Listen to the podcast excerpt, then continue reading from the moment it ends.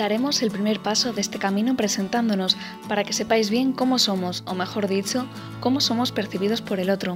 Empezaré yo, ella, hablando sobre él, y lo haré, aunque no me guste con un tópico. Los polos opuestos se atraen. Aunque les cueste, aunque uno haga más fuerza que otro, acabarán atrayéndose. Aunque pensando lo mejor, más bien diría que es otra fuerza mayor quien ha hecho que al final se atraigan, pero no seré yo quien contradiga las leyes de la física. En todo caso, si hiciéramos una especie de diferencial semántico, cada uno estaría en un extremo. Si yo digo letras, él dice ciencias. Si yo digo bonito, él dice eficiente.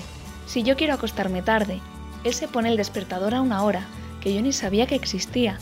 Y esto es un problema a la hora de negociar a qué hora nos llamamos. Si digo Murakami, él dice San Agustín.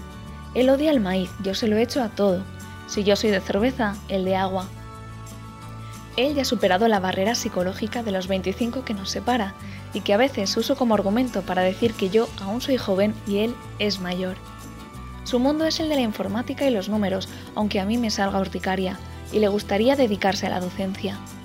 Es el mayor de una familia numerosa especial, y hago un hincapié en especial porque hoy en día dos son multitud. Ha leído muchos libros en su vida, ha visto casi todo lo que hay en Netflix y creo que tiene muchos Pokémon. Es un hombre de tener los pies en la tierra y la mirada en el cielo, aunque a veces me enfado porque con dos argumentos de peso tumba mis maravillosas ocurrencias antes de que sea tarde. Con él se puede hablar de todo. Y no es broma. Por ahora, mirad que he sacado temas de conversación en los que pensaba que no aportaría nada y me equivocaba. No canta muy bien, seamos sinceros, pero tiene sentido del ritmo para hacer palmas, que ya es.